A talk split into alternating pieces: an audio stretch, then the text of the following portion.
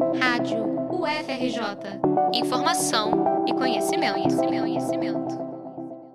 O Instituto de Filosofia e Ciências Sociais da UFRJ vai sediar entre os dias 14 e 22 de agosto a mostra de filmes finalistas do Grande Prêmio da Academia Brasileira de Cinema. A maior premiação do cinema nacional, que chega à 22ª edição, reúne os principais protagonistas do cenário cultural brasileiro, entre artistas e instituições produtoras. A exibição se dará das 3 da tarde às 8 e meia da noite e conta com o apoio da Rio Filme, vinculada à Secretaria de Cultura da Prefeitura do Rio.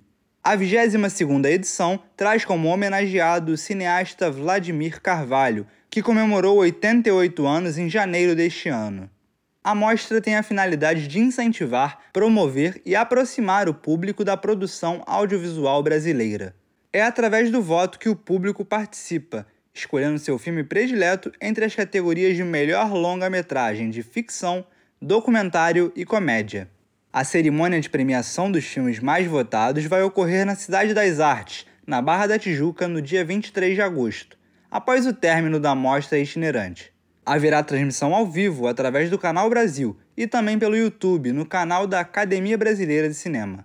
O troféu Grande Otelo é conferido aos profissionais que mais se destacaram na produção cinematográfica brasileira. A lista dos 15 filmes indicados para cada categoria é a seguinte: para melhor longa-metragem ficção, A Viagem de Pedro, de Laís Bodansky, Eduardo e Mônica, de René Sampaio, Marte 1, de Gabriel Martins, Medida Provisória, de Lázaro Ramos. E, por fim, Paloma, de Marcelo Gomes.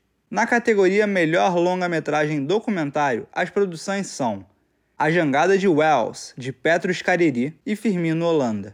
Amigo Secreto, de Maria Augusta Ramos. Clarice Lispector, A Descoberta do Mundo, de Tassiana Oliveira. Cobra Autorretrato, de Lina Chami. E O Presidente Improvável, de Belisário Franca.